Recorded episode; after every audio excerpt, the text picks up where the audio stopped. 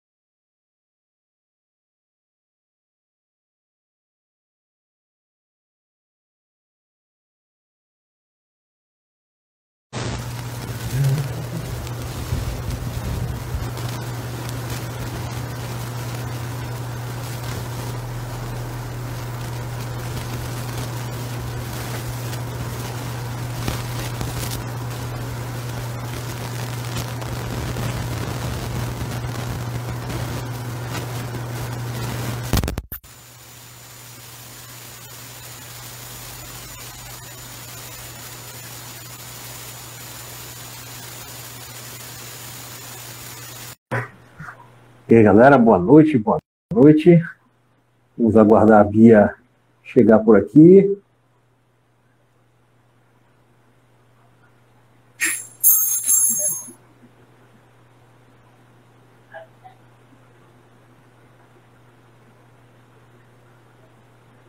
Só um minutinho que a Bia já já, Beatriz já já estará conosco aqui.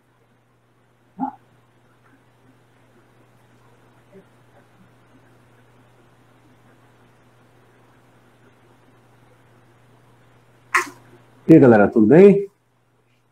Tudo bem com vocês aí? Daqui a uns minutinhos, Beatriz estará aqui conosco. Vamos bater um papo legal hoje sobre Covid, o trabalho no CTI Covid. Vai ser um papo super legal, ok?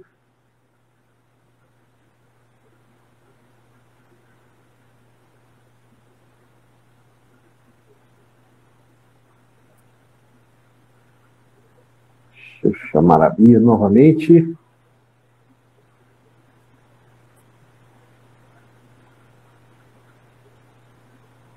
Boa noite, Hélio. Tudo bem, Hélio? Tranquilo? Fred, boa noite, Fred.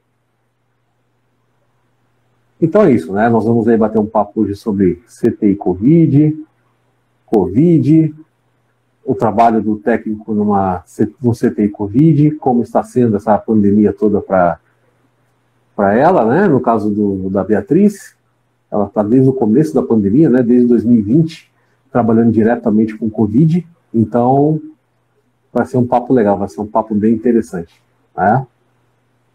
Podem chegando durante o durante a live aí, se vocês quiserem fazer perguntas, podem enviar perguntas de vocês, tá ok? Né, nós vamos tentar responder da melhor maneira possível. Vamos falar também da parte de vacinas, a diferença das vacinas, enfim. É um papo bem legal, bem interessante aí para todo mundo, tá ok? A galera vai chegando, é isso aí.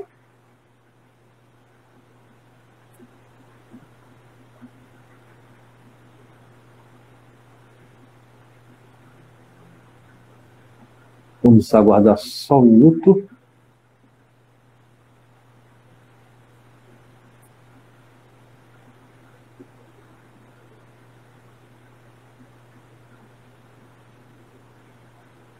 Já já nossa convidada estará por aqui.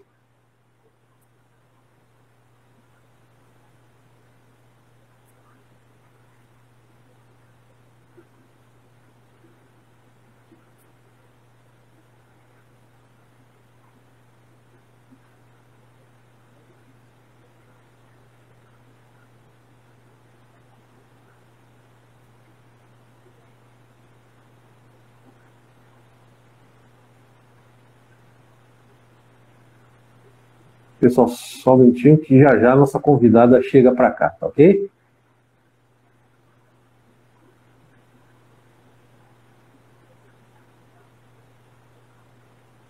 Claudinei, já vamos começar, tá ok? Só aguardando o nosso convidado conseguir uma conexão melhor. Boa noite, Alessandra, tudo bem?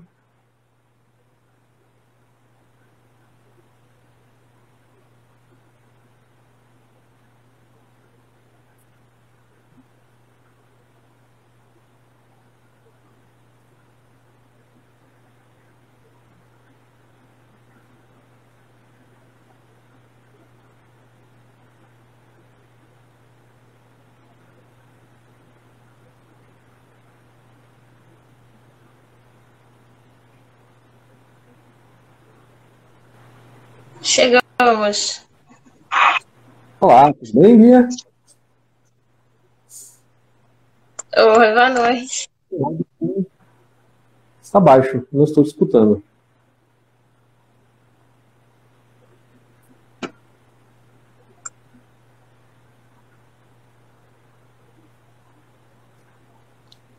Dá para me ouvir bem? Olá, olá.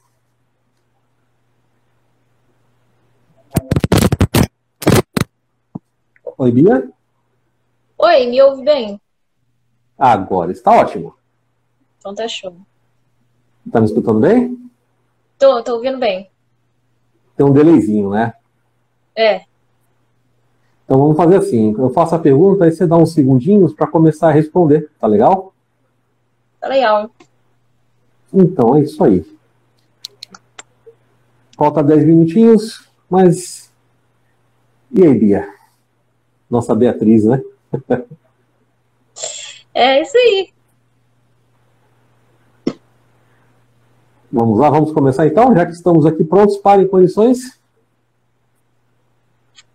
Pronto para em condições de.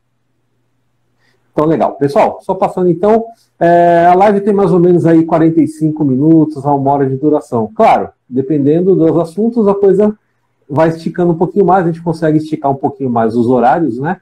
E bater um papo melhor com a, com a Beatriz, tá? É, as perguntas são para o final. Assim que nós terminarmos aqui um roteiro que nós já temos pré-definido de perguntas, né? Nós vamos fazer as perguntas que vocês colocarem aqui no, no chat aqui, tá ok? Nós vamos lá. Beatriz, quem é a Beatriz? Fala um pouquinho da Beatriz, o que, que a Beatriz faz. Conta pra gente. A Beatriz tem uma idade misteriosa, não vou divulgar a minha idade, mas eu sou técnica de enfermagem há três anos. Nesse período eu pude trabalhar, né, na unidade básica de saúde, com vacinação, né, imunização. Trabalho no GRV, acho que desde que ele existe. Comecei como socorrista, a gente vai cavalgando, técnica de enfermagem, estou aí até hoje. E durante esse caminho, né, eu fiz uma especialização em UTI e atualmente estou trabalhando com terapia intensiva adulto também. Legal, Bia. É, então você é sua técnica, você está fazendo alguma outra especialização, algum outro curso? Então, atualmente eu estou fazendo o superior em enfermagem, né? Sou discente do curso de enfermagem da Estácio de Sá. Transferi, né, para o outro município agora, mas sou estudante de enfermagem. É isso aí. Continua na luta. Uh, Bia, uh, desde 2020, uh, né, pessoal, a gente está chamando de Bia porque é o apelido carinhoso que ela tem na equipe, né? Bia. Então, uh, Bia ou Beatriz, enfim, desde o comecinho da pandemia, você já começou a trabalhar diretamente em CTI? Então, a OMS né, declarou pandemia em março, se não me engano. Eu comecei a trabalhar em meados de abril. Então é quase desde o começo, assim, né? Estou experienciando ainda esse, essa Covid-19. Tá, e desde então, desde, a, desde 2020, né? Em abril de 2020, você de lá para cá continua sempre no CTI Covid, né? Sim, sim, sempre no CTI Covid. Pude experienciar três instituições diferentes, né? Duas públicas e uma privada. E mas estou desde o do comecinho da pandemia mesmo trabalhando no, no CTI de Covid. Legal. E como é que é a sua rotina, Bia? Como é que você se prepara, por exemplo? Uh, amanhã eu tenho plantão, 12 horas, 24, eu não sei qual é a sua escala. Mas como é que é a sua preparação pessoal e depois como é que é a sua preparação profissional? Primeiro que você começou certíssimo, amanhã eu realmente tenho um plantão, 12 horinhas. então já estou me preparando. Mas a gente, assim, se prepara para o pior cenário, né, digamos. Claro que eu estou em uma instituição só, continuo no mesmo posto lá, pelo que eu vi na escala, então eu já tenho mais ou menos uma noção de como é que, entre aspas, vai ser o plantão. Mas eu posso trabalhar no mesmo posto todo dia, a mesma quantidade de pacientes, os meus pacientes, e vai ser um plantão completamente diferente do outro, sempre. O paciente hoje não está exatamente igual amanhã. A dona Maria pode estar tá muito bem hoje, o seu João pode estar meio mais ou menos. Amanhã a Dona Maria afundou e o seu João tá levantando. Então a gente se prepara, entre as, o pior cenário, né? A gente se prepara para um pontão que seja super agitado, tenha vários procedimentos, intubação, prona. O que tiver que fazer, a gente já vai preparado, né? Já vai pensando assim. É mais uma preparação psicológica do que física, eu posso dizer, porque profissional da saúde é super hipócrita, né? Eu, pelo menos, me alimento mal, não faço exercício físico, então é mais preparar o psicológico do que o físico mesmo. É aquela história, né? Faça o que eu falo, mas não faça o que eu faço, né? É isso mesmo, exatamente isso. mas e aí, faz, faz, vamos, vamos, faz uma linha pra gente, vamos traçar uma linha cronológica, né? Sim. Beleza, saiu de casa, chegou no trabalho, e aí, como é, como é que é o seu, a sua preparação para entrar no, no, no, CTI? O que, que vocês fazem? Vocês têm algum protocolo específico? É, vocês conversam antes? Há um briefing ou, ou não? Então, temos, temos sim toda uma preparação né, para poder adentrar no, no, setor de Covid. Tem instituições que fecham um, uma aula só para aquilo, por exemplo, na instituição que eu trabalho, o andar que eu tô é só o CTI só de Covid. Não tem metade Covid e metade não Covid. Não, é tudo Covid o andar que eu trabalho.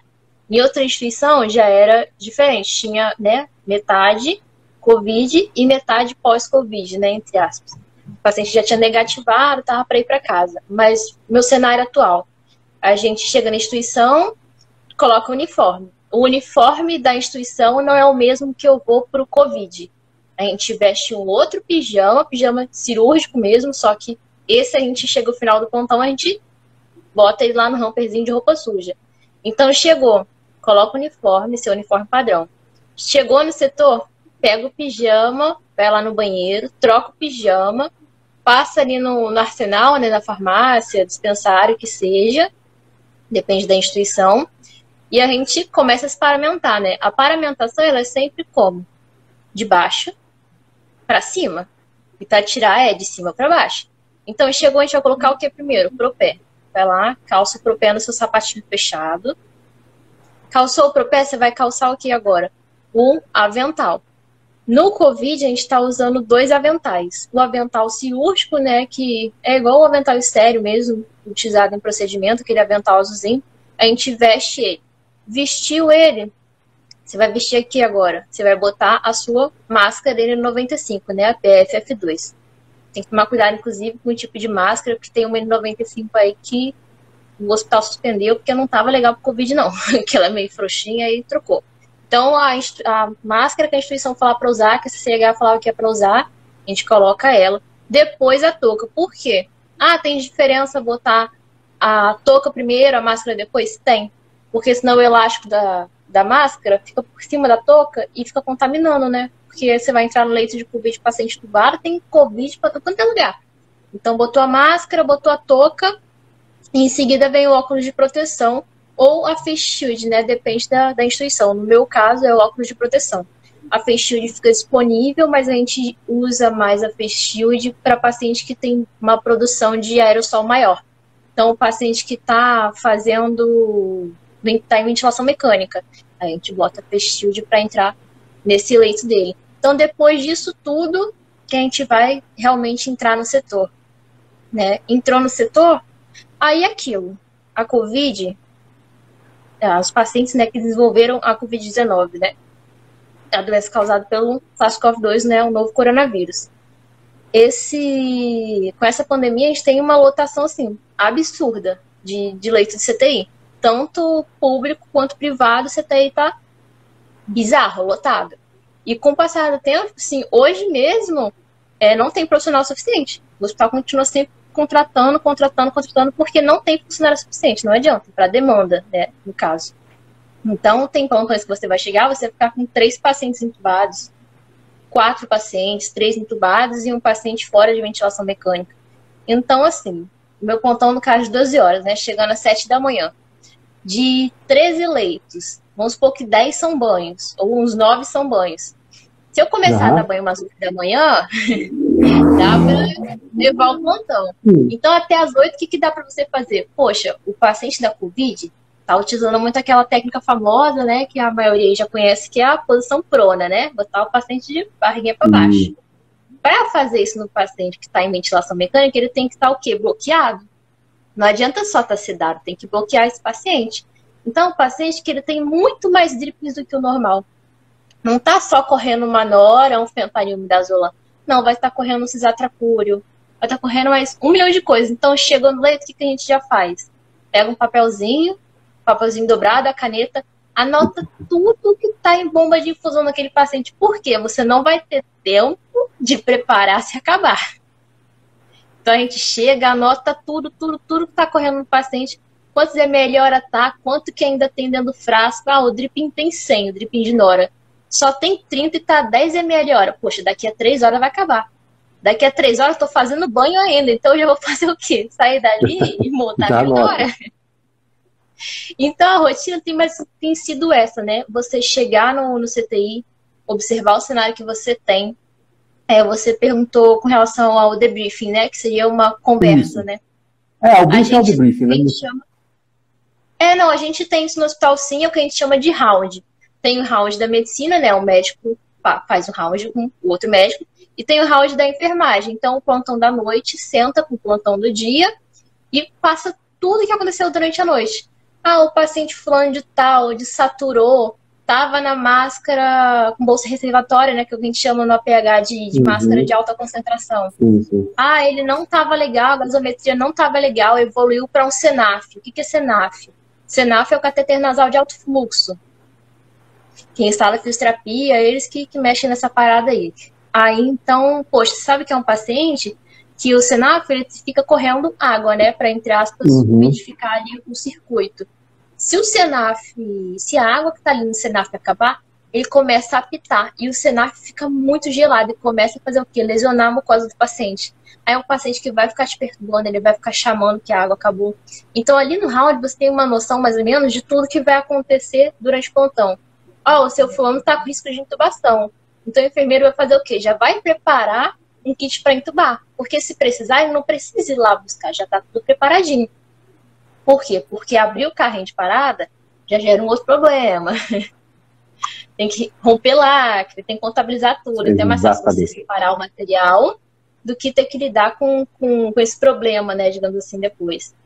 Então é, é mais isso mesmo, a gente chegar no pontão, observar o cenário, colher o máximo de informação possível do paciente que você for designado a ficar, né? Porque tem intenção de escala, não só a escala do pontão de onde você está, mas quais pacientes que vão ficar com você.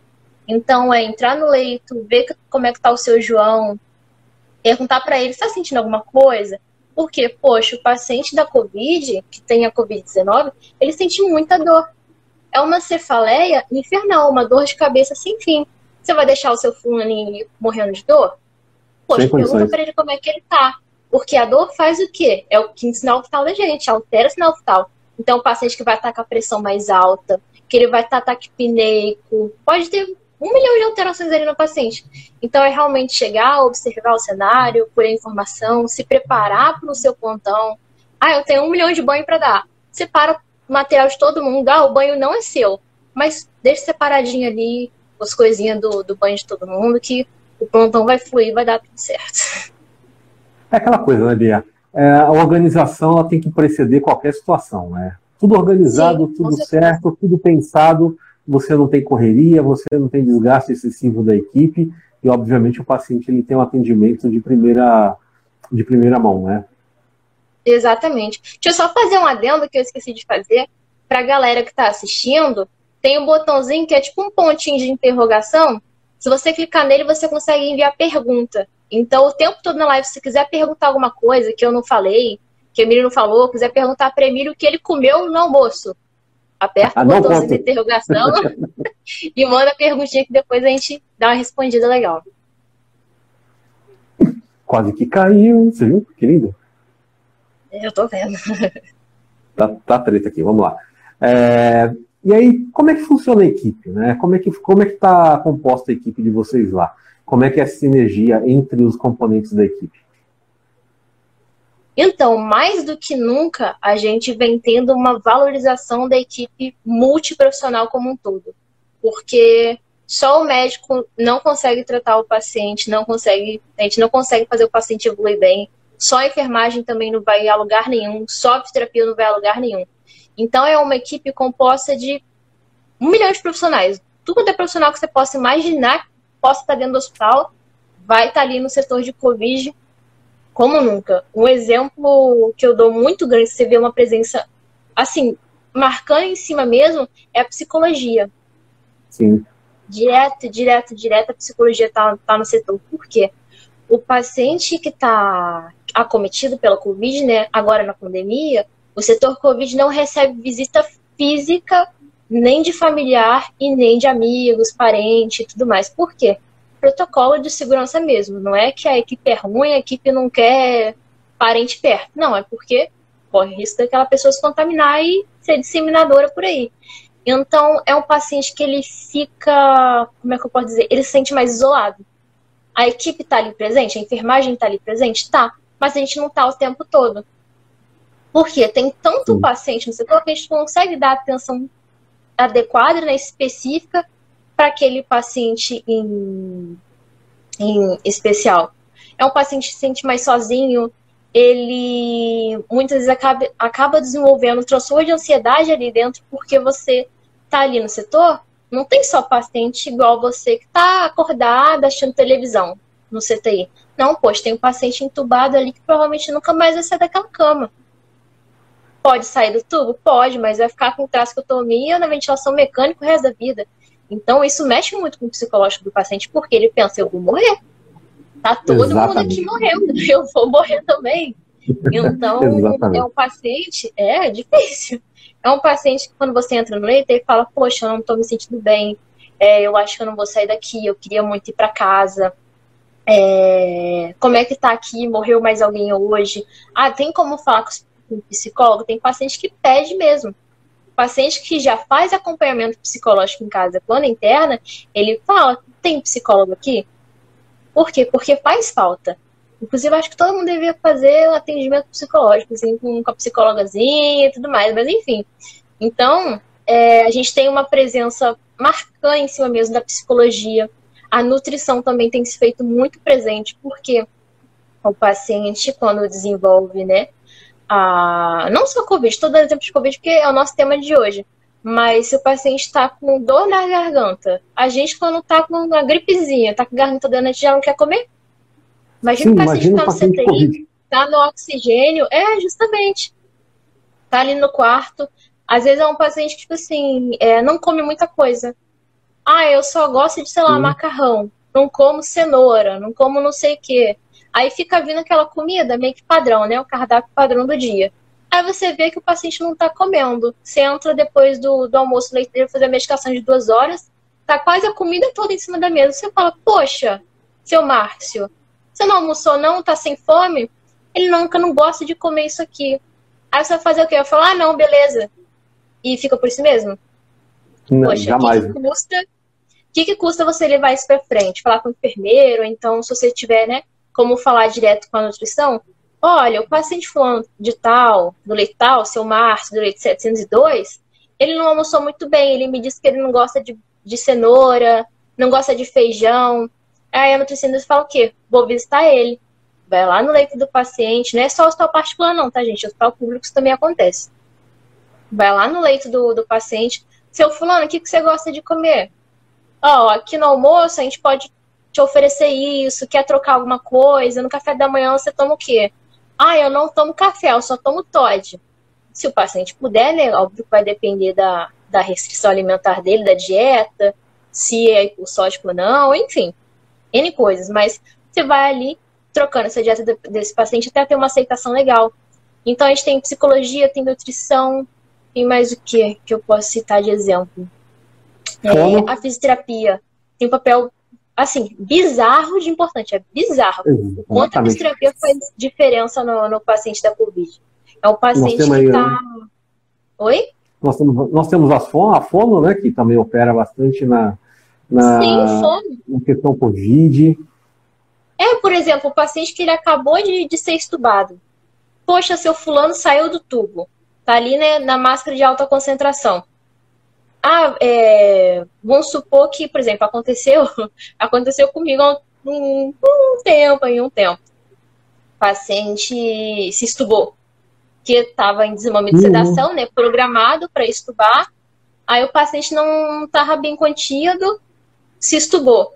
Aí arrancou o que junto? A sonda a sonda integral dele da dieta. Hum. Não brocaspirou, não aconteceu nada, graças a Deus com o paciente. Tipo, ele mesmo achou que, tipo assim, cansei do tubo, vou arrancar. Arrancou e ficou super bem. Saturando melhor do que eu, na máscara. ficou bem. Aí, ah, não, vamos então passar a dieta via oral? O médico que decide? Não. Ele passa para avaliação de quem? Da fono. Então, que eu tava falando lá atrás, o médico sozinho não faz nada quem decide como é que vai ser a alimentação do paciente, se vai ser por via oral, se vai ser por sonda, se vai ser pastosa, se é semilíquida, se é líquida, depois que passar pela. Além de quem prescrever a nutrição, mas quem avalia justamente que você deu exemplo, a fono. A fono vai lá, vai avaliar o paciente, vai fazer N testes com eles que eu não, não sei dizer muito bem, né? que eu não sou dessa área, mas vai testar o paciente e vai vir pra gente falar, olha, o paciente tal ele tem condição de deglutir. Vamos passar a dieta dele para semilíquida? Uma líquida com espessante, alguma coisa assim? Então, esse exemplo aí da fono também é super importante. A fisioterapia que eu estava falando, o paciente ele tá, sei lá, na, na máscara de alta concentração no SENAF.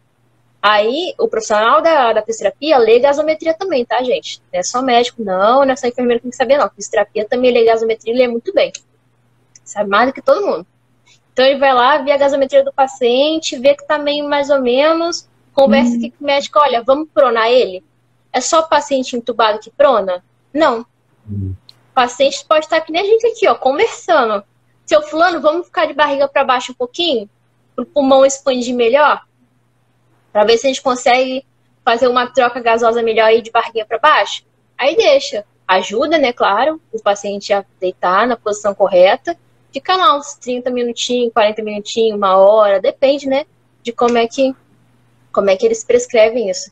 Então a gente está tendo realmente assim uma ação muito muito bonita, né, muito conjunta da equipe por um todo. A equipe também da de odonto, odonto também se faz muito presente, uhum. porque tem paciente que fica entubado duas semanas. Depois aí faz uma traque e fica na ventilação mecânica também. É um paciente que escova o dente sozinho? Claro que não. A enfermagem que faz a higiene oral desse paciente.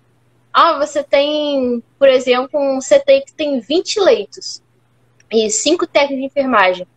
A cada 3 em 3 horas, 4 em 4 horas, a equipe de enfermagem consegue ir lá fazer higiene oral, que é o correto. Não é uma vez no plantão, é de 4 em 4 horas. Consegue ir lá fazer higiene oral? Não, não tem como. Vamos ser realistas, não dá. Não é que a gente não quer, não é que a enfermagem é relaxada. Porque tem a sobrecarga ali. Então, a equipe de odonto também está presente, vai lá, olha a cavidade oral do paciente, faz uma higiene, faz até uma limpeza, em casos que realmente faz até uma limpeza na, na cavidade oral do paciente, né? Limpeza que eu digo é igual essa que a gente faz no uhum. consultório mesmo, que a gente vai lá de seis, seis meses faz a limpezinha. É isso aí. Então a gente tem visto um trabalho muito, muito bonito assim em conjunto, né? A gente diz que a equipe meio que acaba se tornando uma família. Então, aí nós falamos da questão, você, falou, você tocou na questão do pronar o paciente, né? É, aí nós, nós, nós, ilustramos de uma maneira tão simples, né? Ah, só virar de barriguinha para baixo. É só virar mesmo de barriguinha para baixo? Meu sonho se fosse só virar de barriguinha para baixo. Como eu falei, Porque? Tu... Não, pode falar, pode falar porque todo mundo acha que é simples, né? Você pega o paciente simplesmente vira de barriga para baixo e deixa ele lá, né? Tá tudo tranquilo, né? Você não sabe o tanto de coxinha que você tem que fazer, o tanto de ah. cabo, o tanto de, de acesso que você tem que reagrupar, rearranjar. e muitas vezes o paciente fica ali três minutos, quatro minutos, volta tudo de novo. Caraca, você falou tudo. É, é um banho de água fria. Quando você termina tudo, tá tudo lindo. E não foi legal, o paciente tá chocando, vamos virar. Ai, lágrimas escorrem. Mas, como você falou, é realmente um trabalho assim, gigantesco. Quando o paciente, foi o que eu disse, né? O exemplo do paciente orientado.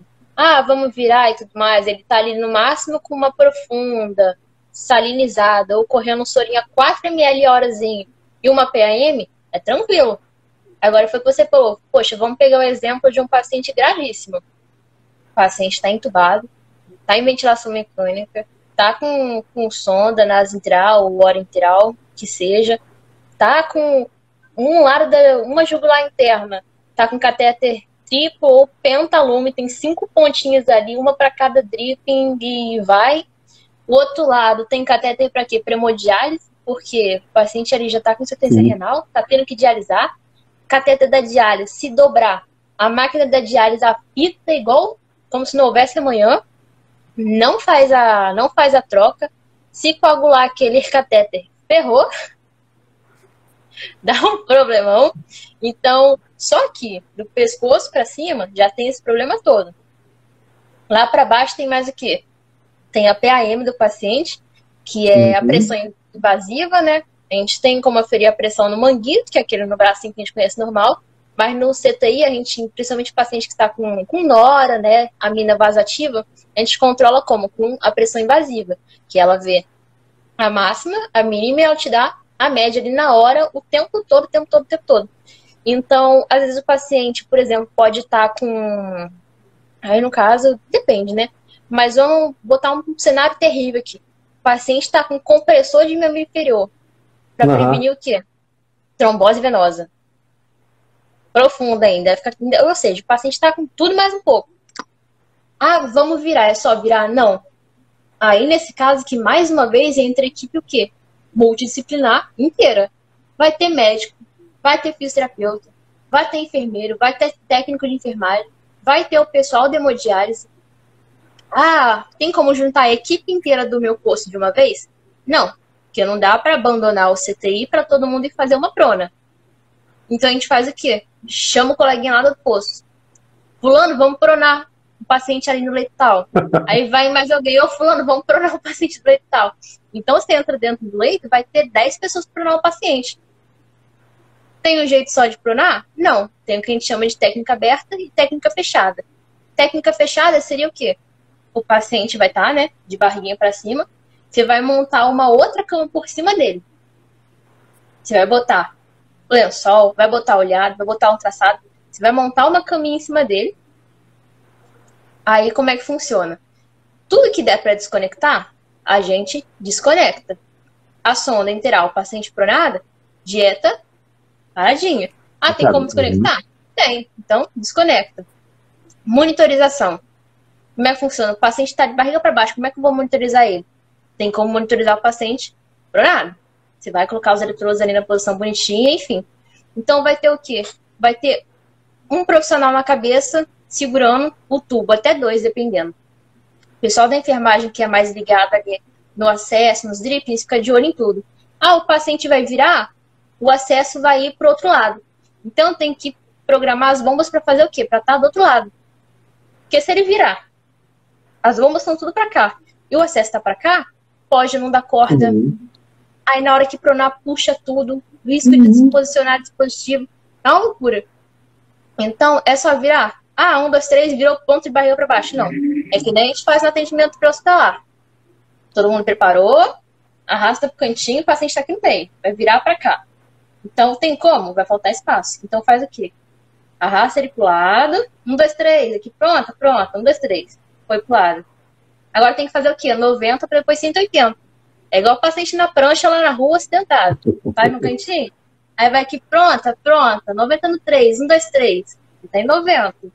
E que pronta. Aí aqui no 90, já tem que virar ele logo, porque pode desestabilizar.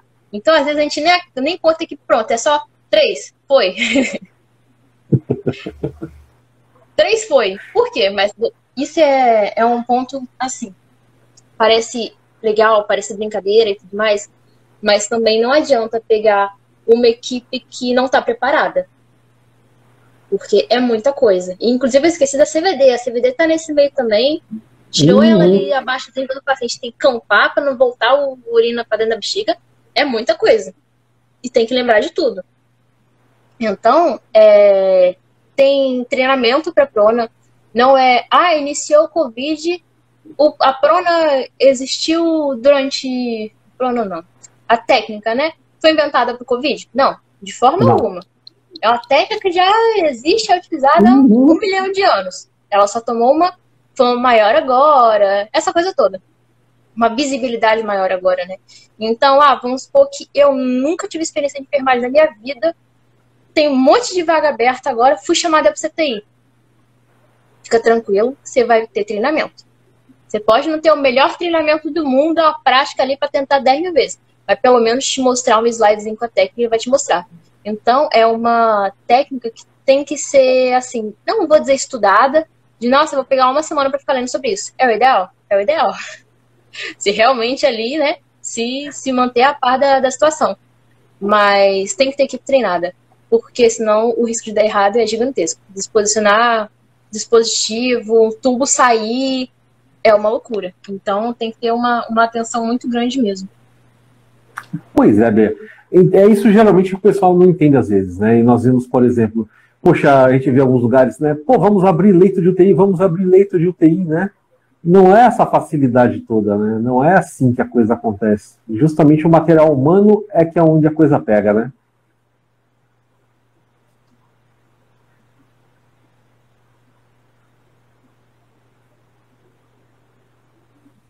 Voltou. Vamos lá, vou repetir a pergunta. Estamos de volta. É, estamos de volta. Vamos lá. Então, assim, é por isso que não é simplesmente colocar cama, monitor e bomba de infusão, né?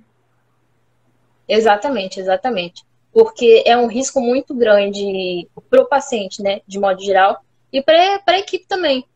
Às vezes você não, não, não tá ligado de quando é que é para virar, às vezes você pode ficar com, com a mão presa embaixo do paciente, porque você esqueceu que ele ia ir para 180 naquele momento, aí tá a luva ficar agarrada ali.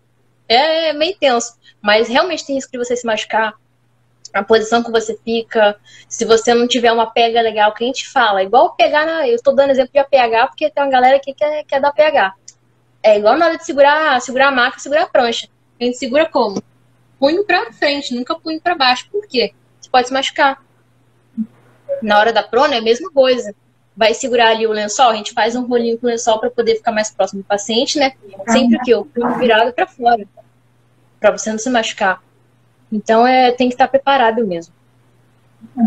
Exatamente. E vem cá, tá dentro do CTI, vendo tudo isso que você vê, que vocês vivenciam, né? Como é que fica o medo? o medo tá sempre, tá sempre espreita, né? Tá sempre ali no, no cantinho. É aquela pulguinha atrás da orelha. Você chega em casa, dá, um, dá uma espirrada, o nariz dá escorrida, você pensa, peguei Covid. Então é. O medo dele tá ali, né? Dizer assim, ah, eu não tenho medo de, de pegar a Covid, de pegar o corona e parar no hospital. Não, tenho medo sim. Não só. Não, tipo assim, ah, mas você é nova. Não quis falar uma idadezinha pra não para não, não, né? Mas eu tenho medo sim, porque é o que eu ia falar mais para frente. A gente tem um perfil de, de pacientes que não é muito bem traçado. Não é só paciente acima de 60 anos que vai estar internado em CTI, não é? Já tive pacientes mais jovens que eu, 18 anos de idade, no tubo. Que a gente não sabe se vai evoluir bem ou não. Então, como é que eu não vou ter medo?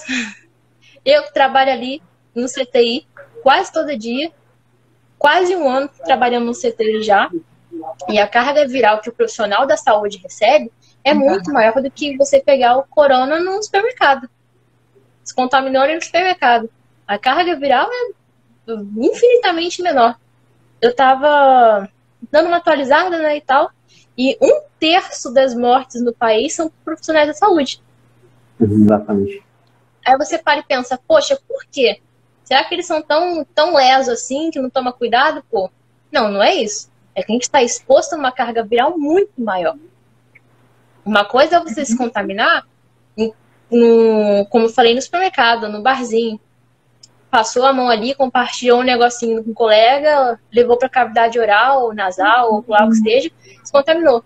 Outra coisa é você estar tá no CTI, com o paciente entubado, aerossol, Covid ali, fazendo a festa ali no leito, sua máscara não está bem vedada, você se contaminou.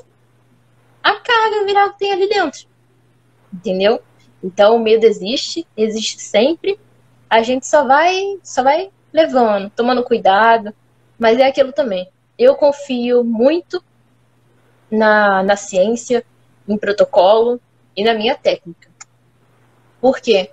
A gente está falando assim de Covid, mas durante a nossa formação, trabalhando em outros hospitais, etc., a gente fica, fica suscetível né, a um milhão de doenças. Quantas vezes estagiário eu já não entrei em leito de tuberculose, meningite e nunca peguei? Por quê? É aquilo que a gente estava falando, da técnica. Ah, você acha que tem técnica para botar N95 de palhaçada? Só fazer a gente perder tempo? Não é. É porque funciona. A técnica correta, ela funciona. Ah, desparamentação. Eu tinha falado lá no começo, da cabeça aos pés. Para quê? Para você não se contaminar. Tudo tem técnica, tudo tem um porquê. Então, como eu falei, tenho medo sim, mas a gente vai levando. É isso aí. É, o, medo, o medo é bom, o medo é bom que ele te faz pensar, né? Exatamente, exatamente. Ele para, ele, ele te freia. Você não anda. Não é só aquela história, poxa, eu tenho 40 anos de profissão, nunca me aconteceu nada. Ah, não vai acontecer é. agora, né? Então, ah, esse, essa, essa, é uma das, essa é uma das coisas perigosas, né? A autoconfiança demais, ela não funciona. Né? Você tem Sim. que confiar realmente na sua técnica, nos seus protocolos e ficar sempre com o olho aberto. Né? Desconfia o tempo todo. É verdade, exatamente isso. Vamos lá. Aí, como é que estão as UTIs? Você está no Rio de Janeiro, né? Você está na nossa capital. Como é que estão nesse momento as UTIs por aí? Qual o seu conhecimento? Como é que estão lotação? Como é que, como é que isso está? Como é que está acontecendo essa movimentação de UTI por aí? Então, é, falando assim, no cenário da pandemia como um todo, né? Desde de março do ano passado até agora. Ah, teve um momento que ficou vazia? Não ficou vazia mas tinha reduzido legal. E mais ou menos assim, ah, vamos contar, sei lá, mais ou menos setembro, assim, foi o mês em que tinha dado, tinha dado uma, uma caída legal. Um, um, vamos supor assim, um posto, né? Não estou falando do, do hospital uhum. como um uhum. todo, mas um posto de 20 leitos, a gente tinha 12 pacientes, nem todos eles estavam entubados, graves. Então, tinha dado um, uma caída assim mas a gente teve novamente um aumento. Tem gente que fala, ah, segunda onda. Eu não vejo como segunda onda, porque nunca teve uma queda tão significativa assim para falar, ó, acabou essa leva, começou a outra. Isso não existiu. Isso não existiu. Você pode ver, vai em qualquer hospital, ah, fechou, fechou um posto, mas o outro posto que está aberto está lotado. Isso não ia acabar uma onda. Só deu uma baixa no volume, né? Então, assim, os hospitais continuam lotados. Não falando só de, de hospital público, né? Que é o que a gente vê em grande sua maioria. Ah, hospital em tal lugar, sei lá, HGG. Não, é beneficência aí, né, que tá com que referência de Covid. É, o CCC é na beneficência. É, ah, a beneficência tá lotada. Poxa, vai ali no, no Beda. Dá uma olhada no CTI do Beda pra ver como é que tá entendeu? É um, um cenário que ele é igual no contexto geral. Não é só a rede pública que está saturada. Rede particular, normalmente, é tranquilo. É raro você ir no CTI da unidade particular, fora da pandemia, que esteja lotado. É difícil ver um CTI de hospital particular lotado. Você vai no CTI agora no hospital particular, estão abrindo um posto que era fechado. Porque não tem onde enfiar mais paciente de Covid. Você fecha um posto porque dá uma caída e de repente você está abrindo de novo. Então, assim, com contexto geral, aqui né, no, no município que eu estou residindo hoje em dia, que é o Rio de Janeiro, continua tudo cheio. E a galera aproveitando ainda, né? Isso que dá raiva. Isso que dá raiva. Eu moro aqui Porque perto assim... da Lapa. Você vai ali na Lapa, O problema não é o coleguinha que está sentado ali comendo a pizza dele vai levantar e vai embora. O problema é no lugar do lado que tá tendo baile funk, tá tendo forró, tá tendo eletrônica, tá tendo karaokê. E não é ter meia dúzia de pessoas, são 100, 200 pessoas no local. Então, quando a gente fala que as pessoas não têm noção, não é exagero, é que elas realmente não têm noção nenhuma. É, houve, houve, na verdade, aquela história, cansei, chutei o balde. Vamos seguir a vida porque parece que isso não acontece nada. Até porque a primeira leva, né? A primeira, o vírus base, né? O SARS-CoV-2, né? Sem mutações, é, realmente ele tinha uma, uma taxa de infecção um pouco menor, né? Ele era bem mais lento, né? Bem menos eficiente na infecção, né? Então o pessoal falou, bom, pera um pouquinho.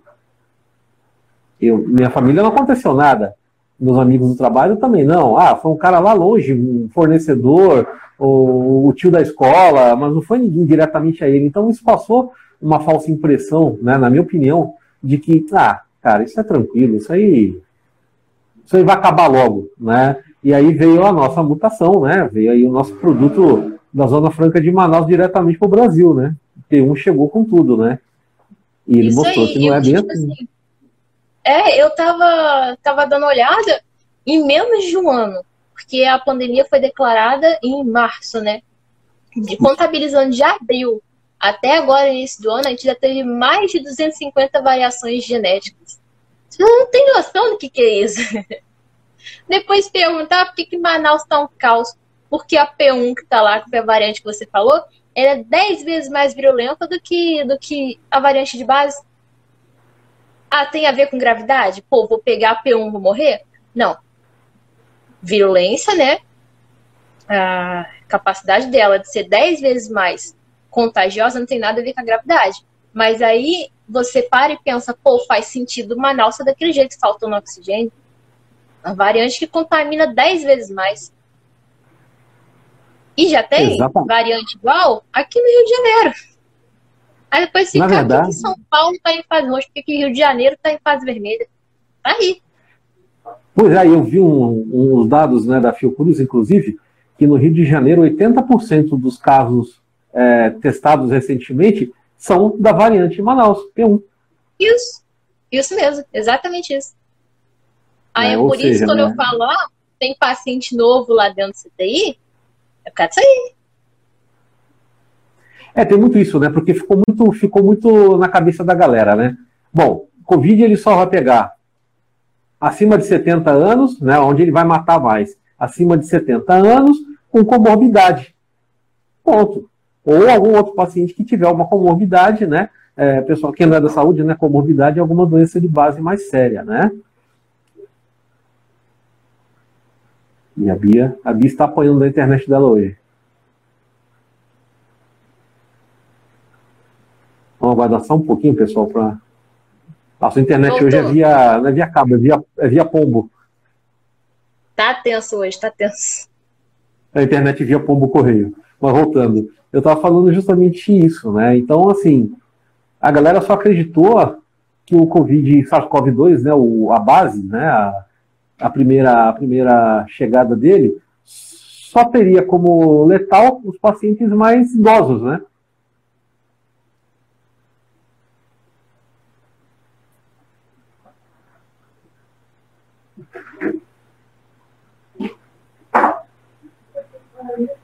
A Bia está levando uma surra da internet dela violenta. Deus me perdoa. Tô zoando, não, tá difícil mesmo. Tá osso, né? Você quer se posicionar melhor? Você quer tentar uma posição mais próxima do roteador? Não, mas eu tô te ouvindo, tô te ouvindo. Então tá, vamos lá. É, nós falamos aqui de uma UTI, né? Falamos da UTI Covid. Para quem não sabe muita diferença, qual a diferença básica, né? De uma UTI Covid para uma UTI comum? Que não tenha paciente Covid?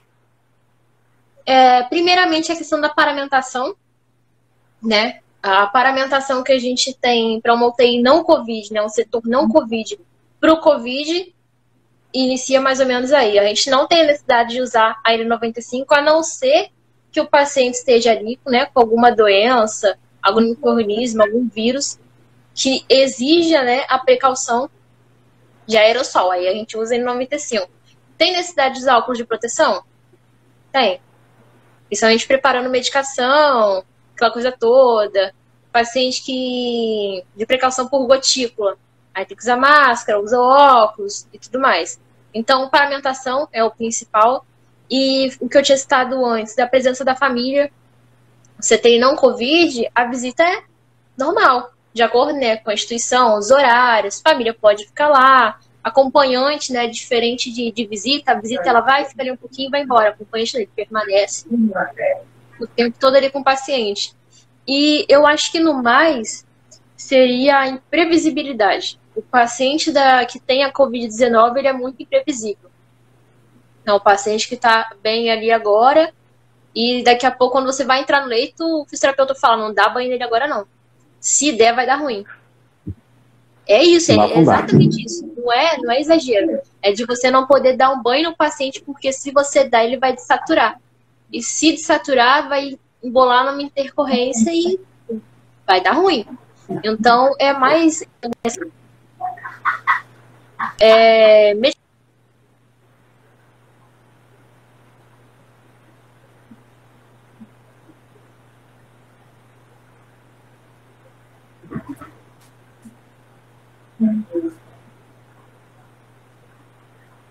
É, a Bia está apanhando totalmente hoje na internet dela. Se alguém tiver uma sugestão para Bia de uma boa internet lá no Rio de Janeiro, porque a dela, pelo jeito, é tabajara total.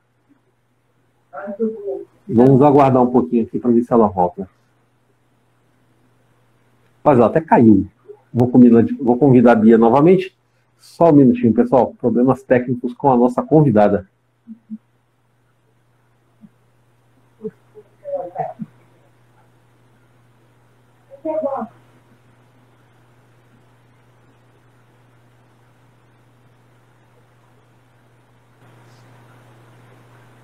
Essa caída foi tensa. É, eu falei pro pessoal depois deixar um, uma sugestão de internet para você, porque a sua internet, essa internet via pombo correio não tá dando. Não, é um pombo com a casa quebrada ainda. Vocês pararam é, então, é... em que ponto? Você estava terminando de falar justamente da, da permissão né, dos familiares visitarem uma UTI, né, é, que não é Covid, e justamente a imprevisibilidade do paciente Covid, né? ou seja, ele está bem agora, daqui a pouco já não está, né? É, no geral seria mais isso mesmo, né? Não vou entrar em mérito de medicação e tratamento, porque não tem uhum. tratamento definido ainda, então não vou entrar nesse mérito. Mas é mais, é um paciente que exige muito mais da, da equipe realmente. Então acaba sendo um pontão mais, mais pesado, mais complicado para a equipe toda no geral. E falando em, falando em Covid, né? Obviamente nós temos aí sempre aquela discussão gigantesca, né? existe uma medicação profilática, não existe. É, eu tenho a minha opinião de que tudo é válido.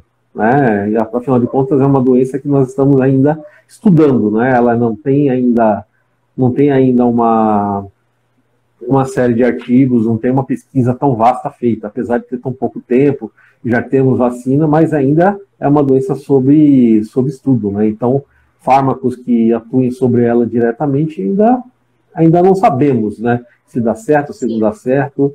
Né? Eu sempre falo, ah, não usa isso, não usa aquilo. Cara, eu acho que numa guerra tudo é válido, né? Toda arma que você puder usar é válida, isso desde que o médico, que é o, que é o maestro aí dessa, dessa sinfonia, ele ache melhor ou não utilizar, né? O que, que, que você acha disso? É, eu tenho uma visão, entre aspas, semelhante. Eu acredito que tudo tem limite. Não adianta, ah, eu fiz um, um, teste rápido, um PCR, né, o suave, que seja. Deu positivo. Vou sair me entupindo de tudo quanto é coisa que eu tô vendo que tô usando? Vou fazer corticoide? Vou fazer antibiótico? Não faz. Não faz porque vai acabar tendo mais malefício do que benefício para você. O que a gente tem de tratamento atualmente, né, falando assim, meio hospitalar dentro do hospital, é redução de mortalidade. Vou fazer corticoide para todo mundo? Não, não vai. Vai fazer corticoide a partir de quando? Isso assim, falando de protocolo atual. Paciente que está necessitando de oxigênio, daí para frente. Ah, o paciente que está na internação, não está em oxigênio, não está em nada, está ali com sei lá, alguma comorbidade que ele tenha, poxa, não vai encher o cara de, de dexametasona. Tem necessidade. Então você que está em casa, ah, descobri que eu tô com Covid, não precisei internar, o médico só me passou de pirona, xarope pra tosse. Pô, o cara é um babaca comigo. Vou tomar azitromicina, vou tomar não sei o que, não sei o que. Não toma. A gente sabe que não é pra fazer antibiótico a torta direito. Não toma. Quando é que você vai. O médico vai te indicar um antibiótico? Poxa, você fez um raio-x, viu, uhum. viu que tem uma consolidação ali. Pequena, em base bem pequenininha assim, não tá 50% acometido. Não, uma porção pequenininha. Provavelmente ele vai te passar uma azitromicinazinha. Vai começar um tratamentozinho mais específico. Então eu acredito que o que é válido é mais você se precaver, se preparar. Ah, poxa, eu fui, sei lá, fiz um laboratório, vi que eu tô com vitamina baixa. Ah, beleza, toma umas vitaminazinhas, se alimenta bem, bebe água e toma cuidado. Acho que o principal agora, né, não nesse momento, né, no contexto geral, o principal sempre foi o, o autocuidado. Ter consciência daquilo que você está fazendo, de como é que eu vou fazer, Poxa, eu preciso no supermercado. Vou de luva? Não usa luva. Não. Não usa a luva o tempo todo. Por quê? Nem no hospital a gente usa a luva o tempo todo. A luva dá uma falsa impressão pra gente. Por quê? Ah, eu tô protegido. Mas aí a sua luva você tocou em tudo quanto é lugar. Tá disseminando tudo mais pouquinho que você possa imaginar. Na hora de tirar, você não vai tirar certo. Por quê? Você não é profissional da saúde. A gente tem treinamento a vozinha lá que você falou para usar luva, não tem. Aí a luva dela toda contaminada, cheia de, de corona e tudo que você possa imaginar, vai se contaminou. Por quê? Não tirou a luva legal. Acha que usar a luva não tem que lavar a mão. Aí tira a luva, se contamina, não lavou a mão. Por quê? Ah, eu tava de luva. Então, é ter muita noção do que a gente faz. Ah, poxa, eu comprei ali um, um salgadinho na vozinha agora. Lavei a mão com o meu salgadinho. Ou então passei álcool em gel. Ah, é só pegar álcool em gel e dar duas esfregadinhas na mão? Não. Tem que fazer a técnica correta. É igual lavar a mão. Palma com palma, dorso com dorso, todos os dedos, unha, punho. É higienizar tudo. Por quê? Senão você vai dar ali duas esfregadinhas no álcool na sua mão, o corona vai estar tá lá. Esperando você levar o dedinho no nariz. Feliz ali, só esperando. Então, eu acho que é mais essa questão. Não que tudo é válido, porque nem tudo vai trazer benefício para você. Mas eu acho que ter discernimento das coisas, eu acho que isso sim é, é muito válido pra gente. É, eu falo muito, né? Para com a história de se automedicar. A automedicação, inclusive, é um dos fatores de maior número de internações no Brasil por ano. Então, assim, para de se, de se medicar. Está com Covid? Consulta ao médico que te atendeu e confia no que ele está fazendo. Né? Se ele te prescreveu aquele medicamento naquele momento, usa aquele medicamento naquele momento. É, não é copiar a receita do vizinho, do parente que teve ano passado. Isso não vai funcionar. Isso vai colocar você numa situação muito ruim. Pode te colocar, inclusive, numa, numa situação de falência renal, falência hepática. Pode, pode inutilizar o tratamento e você acaba, sim, tendo que precisar de um CTI, de uma UTI, porque você não seguiu o tratamento à risca. Né? Então, é, de via de regra, está com Covid, positivou, fez o seu teste, confia no seu médico, confia na ciência, por isso que ela existe. E Sim, fique tranquilo. E fique tranquilo que tudo vai dar certo. Né? Ah, todos os profissionais que estão envolvidos na, na, no, no, tratamento, né, seja intra-hospitalar, né, os extra-hospitalares principalmente, né, que hoje em dia estão com uma carga de trabalho bastante árdua, né, é, isso é até uma outra coisa que eu peço às pessoas. Sentiu qualquer sintoma de gripe, vai chamar uma ambulância, avisa que você está com sintomas gripais. Nariz escorrendo, tosse, dor de garganta, febre, avisa por telefone na hora que você for chamar uma ambulância para esse profissional já chegar preparado para te atender da melhor maneira possível e ele não ser contaminado, obviamente, né? O profissional Exatamente. de saúde, o profissional de hoje em dia está muito complicado. Você não consegue repor o profissional de saúde de um dia para a noite. Então a população é que acaba sofrendo. Então todo mundo tem que ter responsabilidade com o profissional que atende ele, seja no hospital, seja na ambulância. Não é, não é sair por aí andando ou omitindo sintoma para ser atendido, né? Bia, então entre 2020 e 2021 Como é que ficou a sua percepção dessa, dessa, desse ano de pandemia? O que, que, o que, que te tocou mais? O que, que você viu que falou assim, uau? Ah, é muita coisa, na verdade. muita coisa, assim, acaba, como é que pode dizer, chocando, né? Eu acho que uma das coisas que, que mais me afeta é essa questão da imprevisibilidade de um caso do paciente às 5 horas da tarde. Tá fazendo videoconferência com a família, às 6 ele ser entubado e às 11, 11 e... não, à meia-noite e 5 da virada de ano ele foi a óbito. É, passar assim, o ano novo numa PCR. Mais de 30 minutos tentando ali, investindo no paciente, por quê? Poxa, é um cara que tem filho pequeno, é um cara que tem família, é um cara que tá conversando com a esposa no telefone. Então, ah, a gente está investindo mais nele só porque ele tem família? Não, não é isso que eu quis dizer.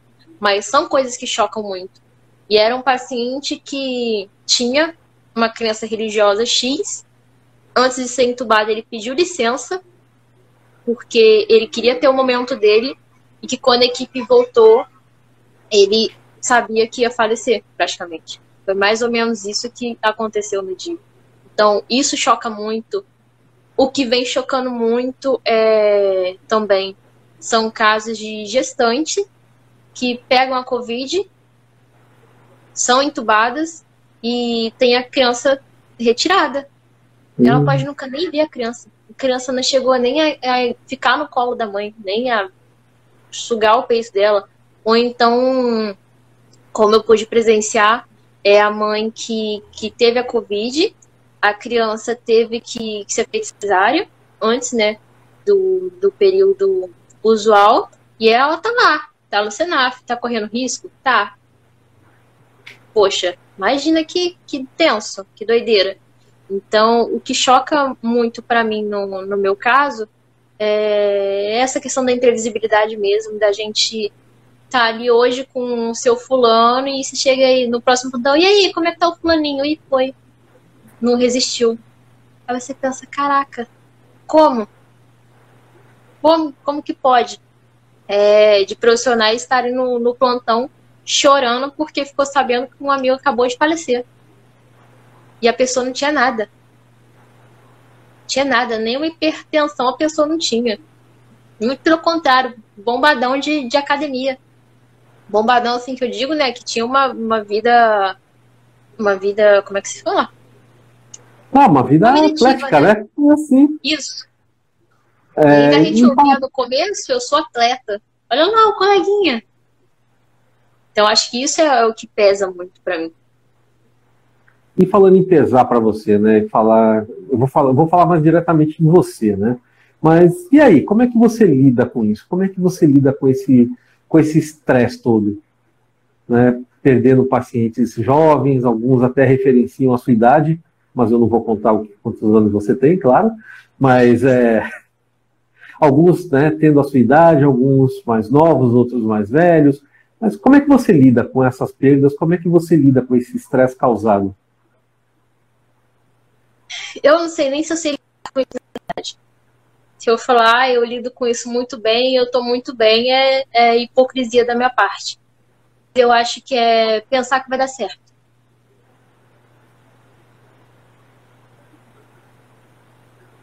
Não, como o correio da Bia, realmente ele está acabando com a vida dela hoje.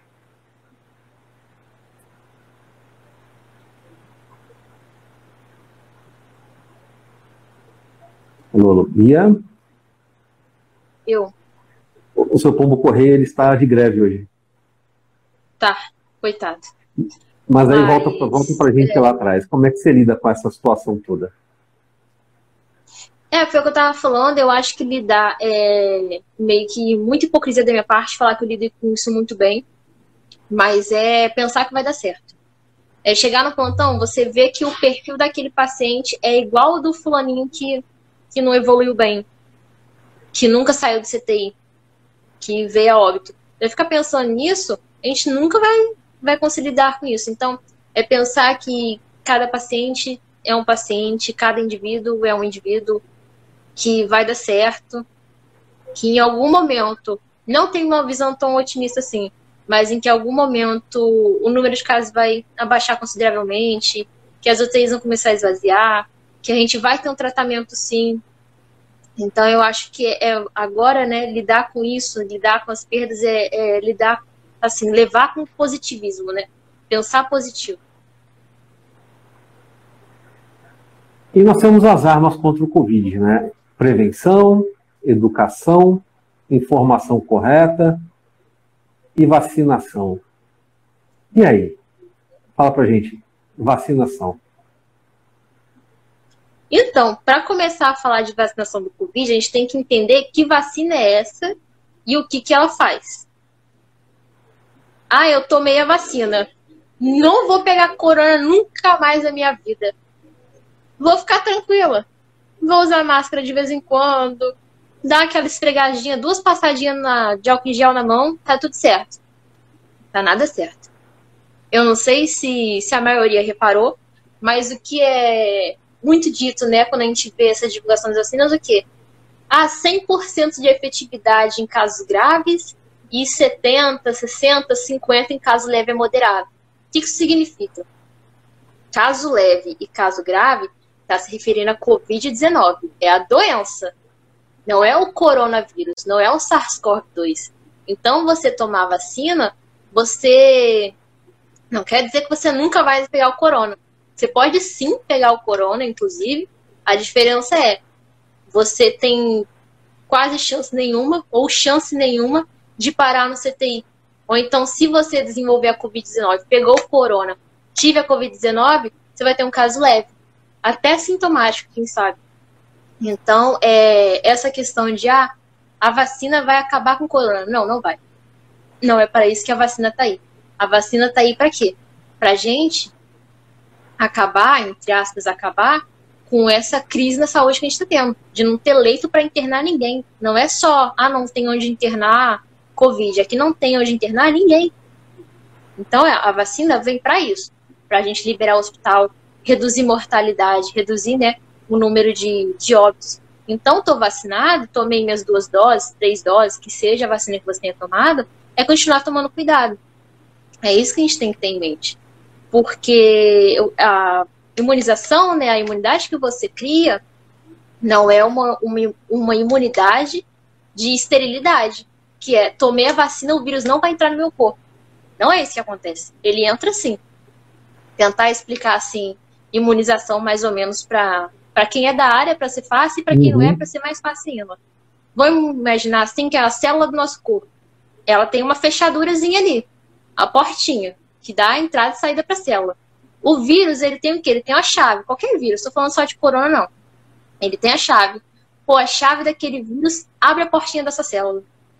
Aí deu ruim. Vamos supor que o corona lá, a proteína S, aquele que negocinho parece a coroazinha do corona, que o corona é assim, né? Todo espetadinho. Essa proteína aqui é a proteína S. A chavinha da proteína S abre a tua célula.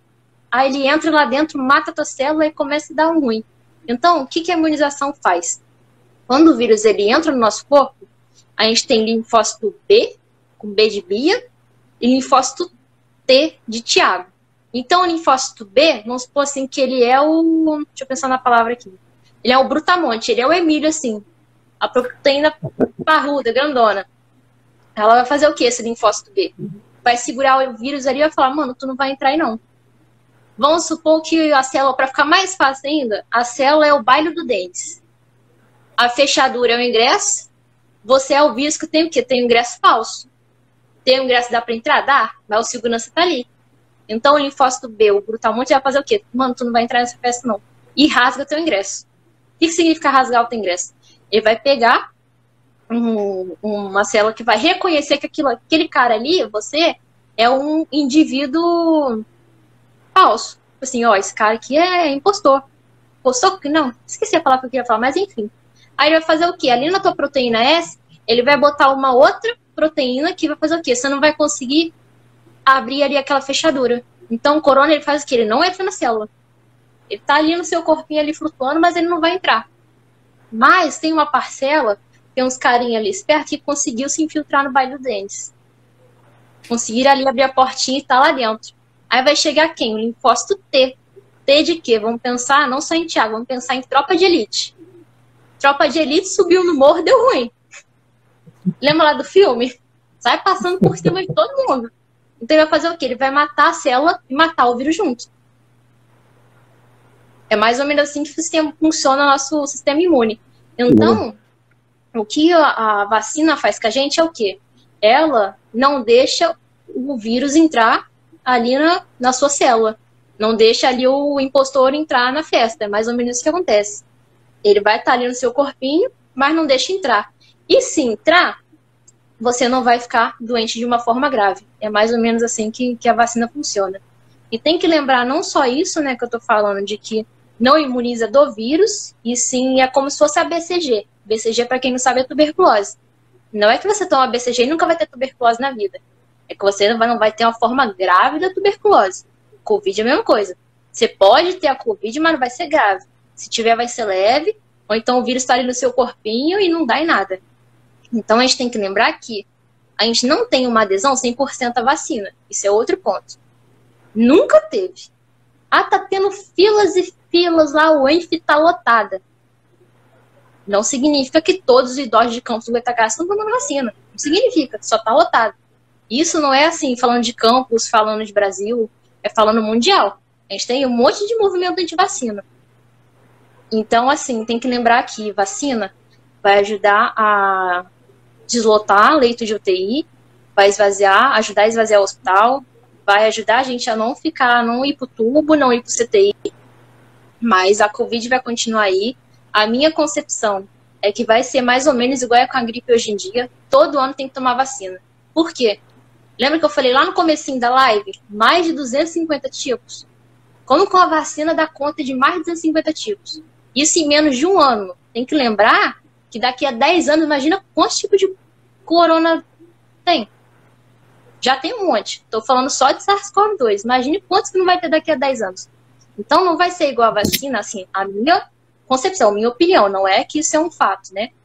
Não vai ser igual a vacina da febre amarela, que a gente toma uma vez na vida só a minha concepção vai ser o quê? Todo ano vai ter uma vacininha lá da Covid-19. Por quê? Para abranger o maior número de cepas possíveis, né? Falando de vacina, eu acho que é mais ou menos isso aí que eu tinha para falar. Eu espero que eu tenha explicado bem. Foi excelente, Bia. Até porque, por exemplo, nós aqui estamos envolvidos né, como equipe de apoio na, na vacinação aqui da, da cidade, né? principalmente dos pacientes acamados ou com restrição de movimentos. Né?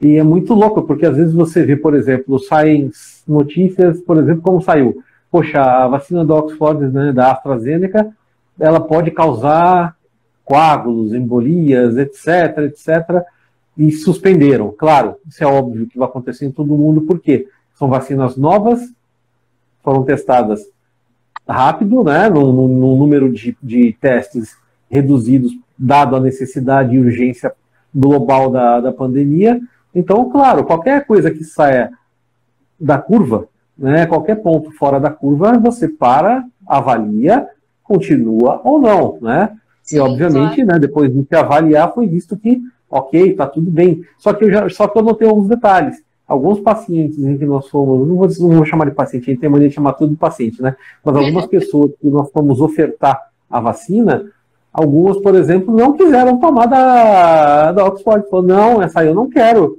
Mas por que, que a senhora não quer tomar? Por que, que o senhor não quer tomar essa vacina? Não, porque eu escutei que ela está dando problema. Eu falei, mas eu tomei dela. eu não tenho problema nenhum.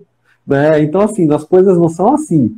Né? É, toda vacina, que é porque o pessoal acaba não assistindo.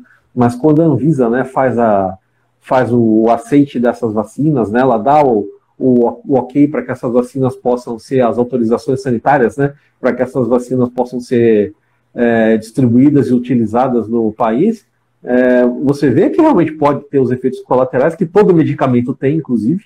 Exato. Né? E, e pronto, isso acontece. Pessoas vão ter efeitos colaterais mais graves, outras não vão ter nenhum, mas isso não é motivo para que você deixe de tomar a sua vacina. Né? Que ao contrário, você tem que tomar. Né? Isso não é, uma, não, é uma, não é uma lei que obriga a tomar nem nada, mas eu digo assim, há um bom senso que diz que é para tomar. Exatamente. Né? Nós estamos num momento nós estamos num momento coletivo. Ou seja, todos. O que, o que eu faço de errado, eu prejudico todo um, um círculo, né? Eu, todo um circuito. Ou seja, o cara que não se cuida, que pega o Covid, que ele continua contaminando, que a cidade sobe o número de internações, que a cidade fica sem UTI, que a cidade entra em lockdown. É. Ah, você entendeu? Aí vamos quebrar o comércio, vamos quebrar todo mundo. Vamos, mas por quê? Porque lá atrás o cara não ficou parado, o cara não sossegou. Não é para ficar em casa. Né? Nós temos que trabalhar, nós vamos precisar estudar, nós vamos precisar continuar a nossa vida com segurança, com tranquilidade, com a etiqueta, é, a etiqueta ah, de saúde, né? Ou seja, álcool gel, máscara, enfim, isso vai continuar durante muitos e muitos anos, isso não vai embora de hoje para amanhã. Então, assim, o que não dá é para você simplesmente aglomerar, para você fazer uma, uma resenha, vem todo mundo de todo lugar que você não sabe o que está acontecendo, tudo sem máscara, aí não tem jeito. A propagação do vírus é grande. E principalmente, se ninguém tomar vacina. É. Né? Então nós temos esse, esse, esse, esse paradoxo, né? a vacina está aí, ela está chegando. Claro, em uma quantidade ainda insuficiente no Brasil, no mundo. Não vou nem falar só do Brasil, não. É no mundo. É, no mundo, ah, exatamente. Todo mundo compra, todo mundo compra dos mesmos fornecedores. Não existem 200 mil fornecedores no mundo. Tem meia dúzia de fábrica só e acabou. E é de lá que é. vem o IFA, de lá que vem a, ou a vacina pronta, enfim. É, não tem onde comprar isso no, no, outro fornecedor, não tem como fazer isso agora, nesse momento. Ainda vai demorar pelo menos aí um ano e pouco, talvez até dois, para nós termos as nossas vacinas brasileiras. Né? E mesmo sendo a vacina brasileira, ainda vai precisar de, de, de item é, que é importado. Né? Então, assim, a vacina vai chegar para todo mundo, isso já está acontecendo. Né? Houve, houve, por pressão, claro, social e tudo mais, até mundial, uma melhora da oferta de vacinas para o Brasil. Né? Eu vejo aqui na cidade, por exemplo, nós temos as vacinas chegando agora, é, é, trabalhoso o sistema de vacinação, né? não é só colocar o, o, cidadão ali com uma agulha, com a vacina e furar o braço do sujeito. Não é. Você tem que planejar tudo isso, armazenar, distribuir. Né? Ah, depois de aberto... armazenamento é super importante. Ah, tem vacina normal padrão, é de menos 2 até 8 graus. Você pega é. uma que está tendo a Covid, que era menos não sei quanto, menos 30 graus. Onde é que você vai armazenar isso? Não tem. Exatamente. Né? E outra coisa, depois de aberto o frasco, você tem um tempo padrão de, de uso desse frasco, né, dessa vacina, que são em torno de seis horas. Né? Então você tem todo esse cuidado a tomar. Ah, por que, que não manda, de repente, para um lugar 5 mil doses de uma vez? Primeiro que você não tem tantos profissionais assim disponíveis. O profissional é, de saúde hoje, ele está escasso. Porque ou ele está no CTI, ou ele está no hospital de campanha, ou ele está no hospital comum, ou ele está na sua ambulância que vai socorrer não tem não tem é, profissional de saúde assim já solta na rua. Né? Então, para vacinação, os que estão lá são os que realmente estão disponíveis. Não tem como você aumentar do dia para a noite, por exemplo, para 100 mil pessoas. Vamos vacinar hoje um milhão de pessoas, vamos colocar 100 mil para vacinar. Não dá. Né? Você não e vai é ter profissional, profissional qualificado também. Não é todo mundo que só tem temporada sabe fazer vacina, né? Não, não, não, não, não. não tem que entender o processo, tem que entender o manejo, tem que entender toda essa, essa situação, né? Mas, enfim, ninguém virou jacaré também, né? Eu tô aqui, vivíssima. Nada de jacaré, não nasceu rabo, nem escampo. Não, tá tudo tranquilo. Tá tudo tranquilo. E de vacina, você tem mais alguma coisa para pontuar? Antes que a gente passe, de repente, aí para um tema livre? Eu acho que pode passar sim, e se ficar alguma dúvida, depois a gente vê ali nas perguntinhas se alguém tiver mais, mais alguma dúvida a respeito da imunização. Vamos lá.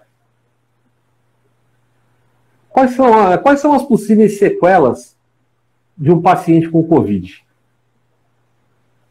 Então, lá vem, mais uma pergunta boa. É, a gente tem hoje em dia o que a gente chama de Covid crônica, ou persistente ou arrastada, né? É o quê? É, por exemplo, o paciente que ele teve a Covid já tem dois meses, três meses, até hoje ele tem uma cefaleia que nada funciona para ele. Ele pode tomar uma cartela de dipirona que a dor de cabeça não passe. Isso aí é o quê? Sequela da Covid. A gente tem várias sequelas. Tem desde o mais bobo, entre aspas, que seria a cefaleia, até aquele paciente que foi para ventilação mecânica e ele tem disfunção respiratória até hoje. Tem que fazer fisioterapia respiratória. É o paciente que ficou tanto tempo no CTI que ele teve perda de massa. Eu já atendi uhum. uma paciente que era fisiculturista e ela perdeu mais de 20 quilos, porque a massa magra pesa mais do que a massa gorda, né? Pesa mais do que gordura. Então ela saiu do CTI ela foi irreconhecível. Então é uma sequela da Covid, perda de massa, perda de tônus muscular. É um paciente que, coitadinho, não só tônus, né, mas tem fraqueza. Essa parte toda, assim, né, da fisioterapia por um todo. Então, é a cefaleia, é a perda de massa, é o paciente que ele vai ter disfunção gástrica. Poxa, o paciente se entupiu de remédio. A gente faz protocolo de proteção gástrica? Faz. O paciente faz omeprazol, tá? faz omeprazol, que seja. Mas é um paciente que ele pode desenvolver, sim, algum, alguma outra comorbidade, não comorbidade, né? Mas algum, vai ter sequela gastrointestinal. É um paciente coitado, vai ficar tendo quadro de diarreia, Tomou aquele Deus, monte de antibiótico, desregulou a flora dele todinha. Vai ficar fazendo diarreia, coitadinho. Então a gente tem sim sequelas da, da Covid, de, de um modo geral, né? Não vou citar tudo, porque se eu for citar tudo, vai virar uma loucura. É, é muita coisa. É... Uhum. Na verdade, o pessoal tem que entender que a, o Covid, na verdade, é uma, é uma tempestade.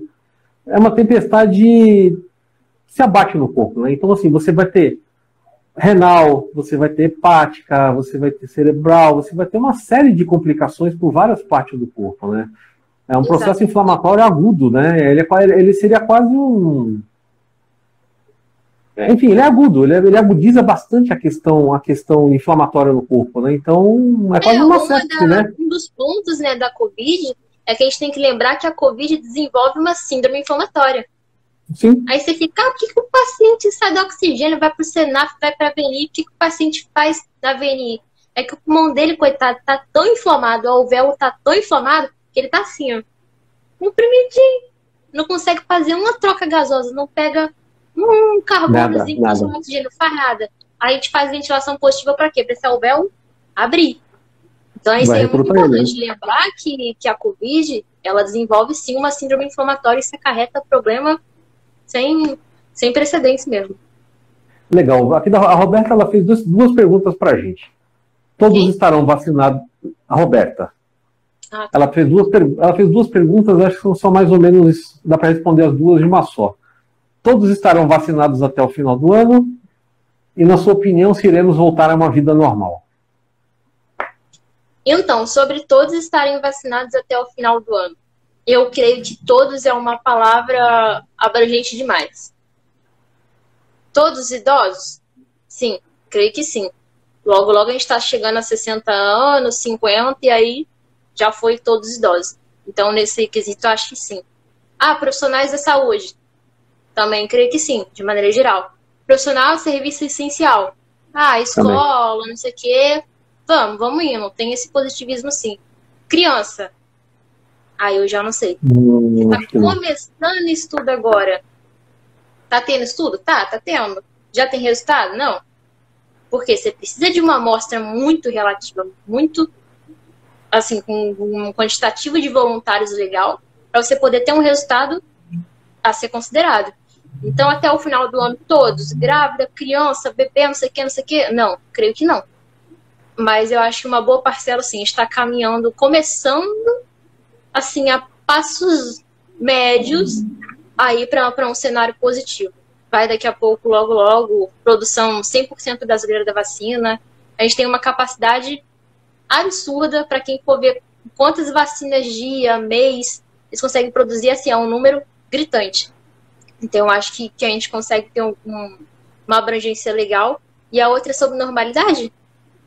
É, se, se nós vamos. Quando nós iremos voltar à vida anterior? 2019? Eu acho que, assim, eu acho que a gente não vai voltar, em, ah, vamos dizer assim, ah, como era antes. Ah, sem máscara, sem nada, cuidado, né, sem nada. Não, creio que não.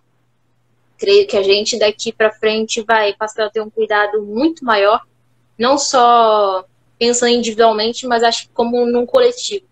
Poxa, a gente Exato. tem países aí fora que, ah, eu tô gripado. A pessoa já bota uma máscara. Aqui a gente não faz isso. Quem aqui, quando for gripado, pegou resfriado, botou a máscara? Você é andando de máscara 24 horas no dia? Ninguém. Eu acho que isso sim vai ser uma medida que a gente vai começar a, a adotar. Porque, como, como eu falei, é uma coisa que eu creio muito, que o, o SARS-CoV-2, né, esse novo coronavírus, ele vai fazer parte do resto da nossa vida, vai ser igual a influenza, tá por aí o tempo todo. Então a gente tem que tomar um cuidado maior, porque a gente viu o que ele pode fazer. A gente já está aqui há praticamente um ano sofrendo com isso. Eu creio que isso vai ajudar a conscientizar muito a população de maneira geral. É ficar, poxa, não quero pegar aquilo não. Então, vou ter um cuidadozinho de, de higiene maior. É chegar em casa, lavar a minha mão, Álcool em gel, eu acho que quem tem álcool em gel pendurado de chaveirinho na bolsa nunca mais vai tirar aquele álcool em gel da mochila. então eu acho que, tipo assim, normalidade por um todo, de não usar máscara, relaxar a higiene, de achar que corona morreu. Não, não, não vai ter essa. Bom, as vacinas, o Claudinei perguntou aqui, as vacinas realmente vão resolver 100%? Foi o que eu disse, 100% depende do que você está querendo dizer ah, vai resolver número de, de óbitos, número de leito ocupado. Vai. A proposta é justamente essa. De quem tiver imunizado, por exemplo, acho que a Coronavac tem 100% de eficácia caso grave. Isso. Então, Isso. assim, tomei Coronavac, tem chance nenhuma de desenvolver o caso grave. 100% é isso, Jefferson, Jefferson chances. E minha dicção ficou ruim. Mas, então é o que eu tô falando. Depende do que você quer dizer com isso. Ah, eu tô vacinado, nunca mais vou pegar corona. Não. Você pode pegar o corona? Pode. Vai ficar entubado, não CTI caso grave? Não. Pode ser assintomático? Provavelmente vai ser assintomático, nem vai desenvolver a Covid. Que é o que eu tô falando. Tem diferença do vírus, que é o novo coronavírus, que é o SARS-CoV-2, e a doença que ele causa, que é a Covid-19. É igual HIV e AIDS, é tudo igual? Não.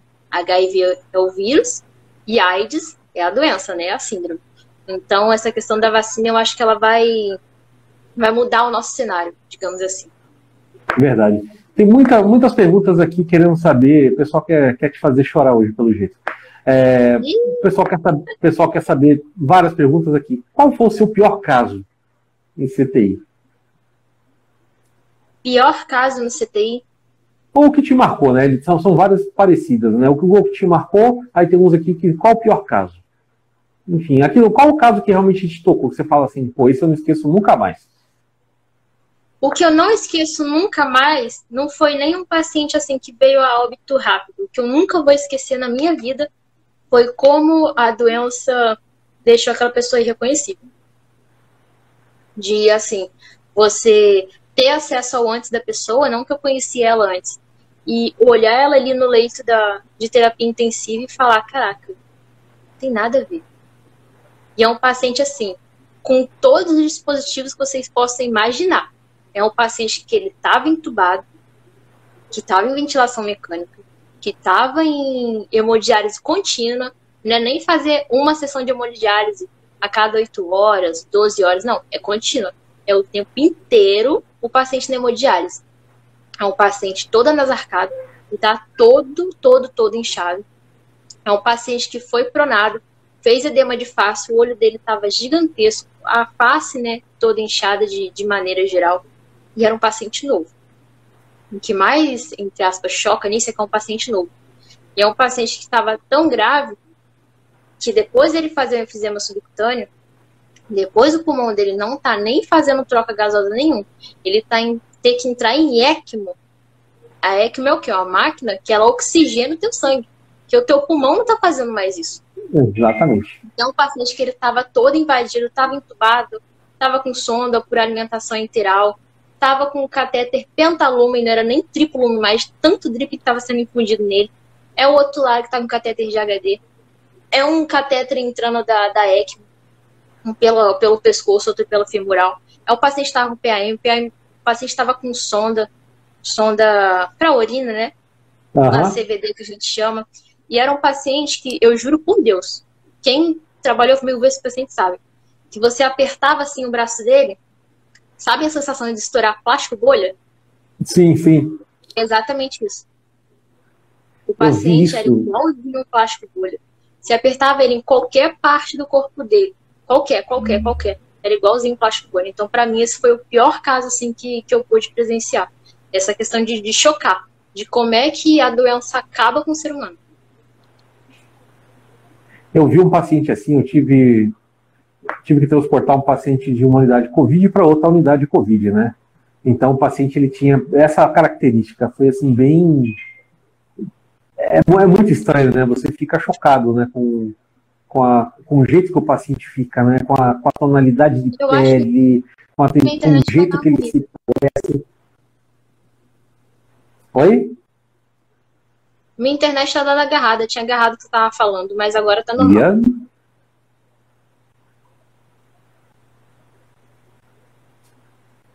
Oi, oi. Mais uma vez a internet da Beatriz resolveu se suicidar. Calma, eu estou lhe ouvindo. Você não alimenta o pombo, aí ele não voa direito, a internet cai. Ele tá cansado. E aí eu fiz um transporte de um paciente que realmente me, me chocou também, sabe? Bastante. Edema para todo o corpo, uma coisa assim realmente que te choca. Você fala, meu Deus, né? Mas é o tanto, da, é o tanto que essa tempestade inflamatória ataca, né? Você vê que é, nada funciona. Isso. Você não vê que nada funciona. Uh, deixa eu ver se tem mais alguma pergunta aqui, Bia. Tá. Sempre tem, né? Não tem jeito. Vamos ver.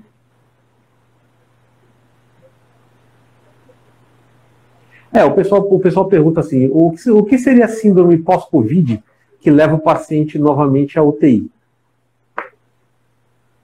É justamente isso que eu estava falando, né? Um, falei mais cedo, a síndrome pós-Covid que leva ele de volta, né, à internação.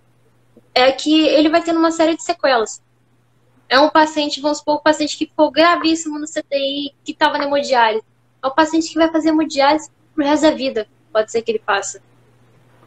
É um paciente que daqui a um tempo, se, se a diálise não resolver, não ajudar, ele vai precisar de um transplante. Aí ele agrava, volta para o CTI. É um paciente DPLcítico que pegou Covid, ficou no CTI, suporte ventilatório. Coitada, ele já tem já tem aquela doença, né, de base dele. Sim. Qualquer coisa de novo, qualquer desestabilizada que ele der, ele vai voltar pro, pro CTI na verdade, é uma tendência, né? Eu acho que é, é até uma necessidade, né? De se criar centros de reabilitação para pacientes pós-Covid, né? É, exatamente. Inclusive, é algo que já tem dentro da própria unidade hospitalar. Perguntaram o já seguinte... Já tem tempo... uma área reservada pós-Covid.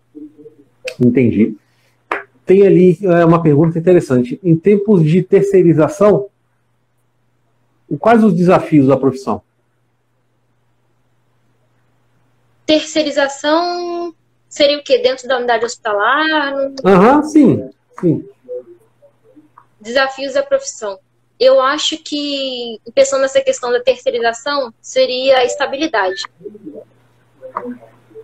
Por exemplo, está tendo muita terceirização na, dentro dos hospitais. Ah, contrato temporário. Poxa, super legal para quem está desempregado, quem, ou então quem não está desempregado, mas quer ter essa experiência, tipo assim, ah, eu trabalho na UBS, quero trabalhar dentro do hospital. Pô, é só temporário. Cara, pega. Se dá pra pegar, se não vai te atrapalhar, né? Óbvio, se você tem condições, pega essa experiência, é legal. Eu acho que, que o impacto que a gente está tendo da terceirização no, no momento tem sido mais esse, assim mesmo, né? A questão da temporização, de não ser um contrato efetivo, às vezes não é CLT, às vezes é só contrato de, de tempo mesmo, né? E tudo mais. Refazer a pergunta, pode refazer. Talvez eu não tenha entendido. Não, é isso mesmo. Deixa eu te fazer uma outra pergunta, né? O, o Frank comentou aqui agora há pouco. Uh, que algumas religiões também né, não permitem que os seus, os seus membros sejam vacinados, né? Igual a outras religiões também que não permitem receber é, transfusão sanguínea, né? Enfim, é, o que eu posso dizer é, cada cidadão ele é livre para escolher aquilo que ele queira para a vida dele. Né? Mas o que nós temos Sim. que pensar é Nós estamos numa situação que ela se torna coletiva. A minha escolha pessoal, ela influencia no coletivo. Vamos dar uma. Vamos falando de religião. Poxa, se eu estiver doente, né, se eu estiver com Covid, SARS-CoV-2 lá, bonitão, vou pro, vou pro culto da igreja, ou vou para a missa, ou vou pro, pro terreiro, ou vou pro centro, né? Enfim, não importa qual seja o lugar que eu vá. Se eu chegar lá dentro, eu vou contaminar alguns dos meus amigos que estão lá. Né? Esse é o detalhe. Todos podem desenvolver, sim. Alguns mais graves, outros menos graves, sim. Mas o, mas o que importa é, eu posso contaminá-los. Né? Exato. Então, assim, a nossa, a nossa, a nossa questão pessoal, ela, ela, hoje em dia, ela ataca exclusivamente o coletivo. Então nós temos que pensar assim, é, o Covid, a, essa pandemia toda do coronavírus, ela veio justamente para começar a mudar o nosso foco, pensarmos coletivamente. O que eu faço não é da minha conta. O que eu faço pode influenciar na vida das pessoas. Eu posso adoecer uma outra pessoa, eu posso vir, inclusive, a fazer com que ela tenha a fase mais grave da doença e venha até a óbito. Né? Então, assim, eu tenho que ter essa responsabilidade comigo, mas eu tenho que também ter essa responsabilidade com o outro. E se a vacina for parte dessa responsabilidade, eu acho que seria de bom tom né, tomá-la. Eu acho que assim, é o que, é o que eu, mais ou menos você está falando mesmo, é esse questionamento. A gente não passa por cima disso. Ah, o fulaninho de tal é, sei lá, judeu. Não, não sei como é que funciona. Mas vamos supor que não, não aceite transfusão. Ninguém vai passar por cima dele. Vai tentar contornar, a equipe vai tentar contornar e levar o tratamento de uma outra forma. Não vai passar por cima da meio que da vontade do paciente até um ponto em que, né, seja, como eu posso dizer, que ele tenha lucidez daquilo que ele está fazendo. Que ele possa responder por ele mesmo, ou que ainda tem alguém respondendo por ele, e assim vai. Mas é justamente isso da questão do coletivo. Porque alguém está falando, ah, eu sou jovem, nova, desenvolvi fase leve e não vai dar em nada. Poxa, eu preciso ir lá ver minha avó? Eu preciso ir lá ver minha mãe? Uhum. Ah, não, Covid é bobeira. Tô aqui tranquila, deu positivo, mas eu tô tranquila. Sua avó pode não ficar tranquila. Sua mãe, seu irmão tem a mesma idade que você. Ele pode ficar grave. A gente não sabe de nada. É um Deus que a gente não sabe, entre aspas, não sabe de nada é muito imprevisível. Volta naquela questão da imprevisibilidade, é muito imprevisível. Então é, é justamente isso mesmo, pensar muito no coletivo, de se prevenir, prevenir o coleguinha. Às vezes o coleguinha não tem a mesma sorte que você. É muito de sorte. Pode pegar o seu irmão gêmeo, mesma coisa que você, código genético igualzinho. Aí pode ficar grave, você não. Exatamente. É uma, é uma roleta russa, na verdade, né? Você não pelo pouco que a gente conhece da doença, pelo pouco que tem de, de literatura, né, hoje em dia não, não tem como arriscar. Não dá para você arriscar, não dá para você simplesmente viver a vida adoidado. Né? Então, hoje em dia, pensar no coletivo realmente é o melhor negócio, né? é a melhor fase. É, recados finais, Bia. Quer dizer alguma coisa a mais? Faltou alguma coisa? Faltar, não sei. Talvez eu lembre de algo mais tarde. Eu espero que não tenha faltado nada. Eu espero que tenha suprido pelo menos um pouquinho as expectativas de quem está assistindo. Tenha sido um papo legal. Ah, vamos ter uma próxima conversa? Vamos, certeza. Se quiserem, eu quero. Se você tá aí, eu tô aqui. Tá tudo, tudo fechado. Então eu acho que é isso mesmo. É mais essa questão da conscientização. Eu acho que foi legal pode ter tirado a dúvida de algumas pessoas. Eu acho que foi informativo, sim. Eu acho que, foi uma experiência legal. Gostei. Foi bom, foi bom. É, eu acho que assim, informação, a informação sem nenhum viés político é importante. Né? Claro. Sem partidarismo, sem nada. A gente tem que levar, como profissionais de saúde, nós temos que levar informação séria, a informação correta. Sem tinta, sem nada. Aquilo que funciona, funciona. Aquilo que não funciona, não funciona. Vamos todos nos proteger nos cuidar, não aglomerem, né? Eu até, até brinquei e falei assim, pô, que, que, burrada que fizeram, né? Deram o nome de feriadão, né? Não, não é feriadão, Ai. né? Ninguém está de férias, não estamos em feriado. Na verdade, nós estamos quietos, parados, nós paramos praticamente o estado todo para que nós consigamos desafogar um pouquinho os leitos, para que nós consigamos colocar as pessoas que estão em fila. Existem pessoas, nesse momento, na fila, esperando um CTI, esperando um leito é, clínico, e não tem.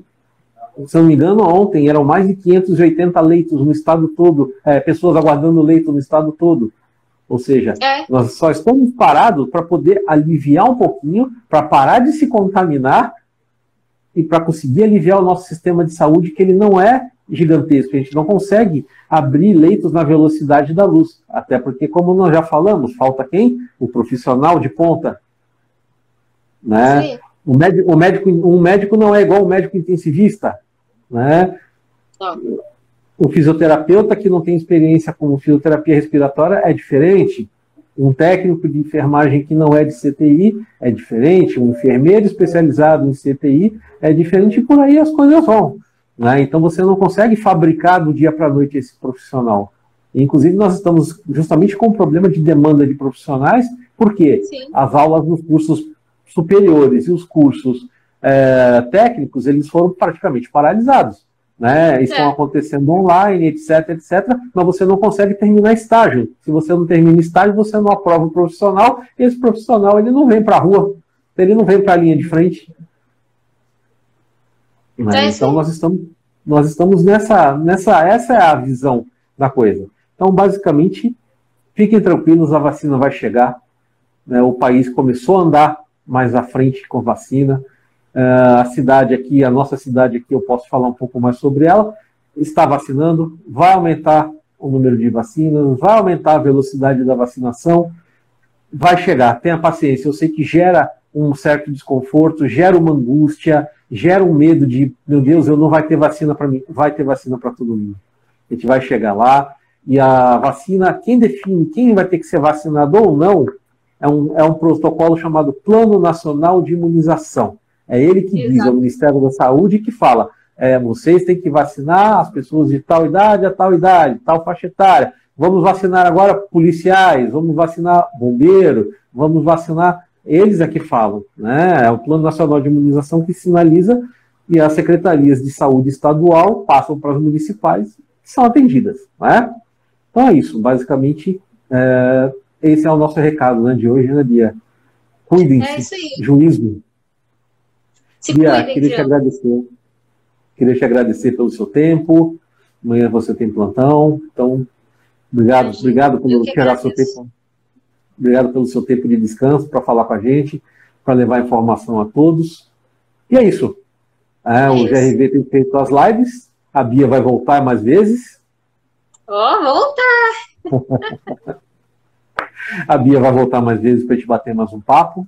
E o GRV tem feito as lives toda semana, às vezes duas vezes por semana. Essa semana aqui já foram duas vezes, né? Semana que vem também teremos live duas vezes na semana. Vamos divulgar aí os convidados, né? E é isso aí. Nos acompanhem, mandem as sugestões de vocês. Obrigado, obrigado a todos que acompanharam até aqui, tiveram paciência. Beatriz, muito obrigado, Beatriz. Obrigado. Parabéns pelo seu trabalho. Se cuida, tá? Fica bem. Obrigada, foi um prazer. Tchau, tchau. Tchau, tchau.